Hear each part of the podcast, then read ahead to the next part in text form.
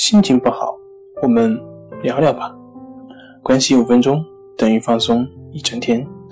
大家好，欢迎来到重塑心灵，我是主播心理咨询师杨辉。今天要分享的作品是考试本质和目的。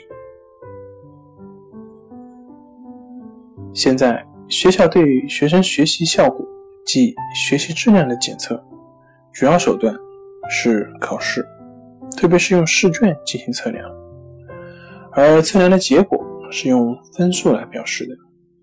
一方面，考试分数是测量学生学习质量的一个指标，它可以反映出学生知识技能掌握的情况，因此不能对考试分数的高低抱无所谓的态度。但另一方面，也不要把考试分数看得过重。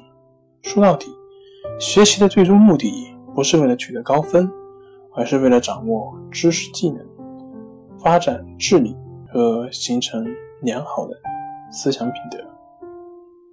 好了，今天就跟您分享到这里，欢迎关注我们的微信公众账号“重塑心灵心理康复中心”，也可添加微信 “su 零一一二三四”。五六七八九，SU 零一一二三四五六七八九，即可与专业的咨询师对话，了解焦虑的解决办法。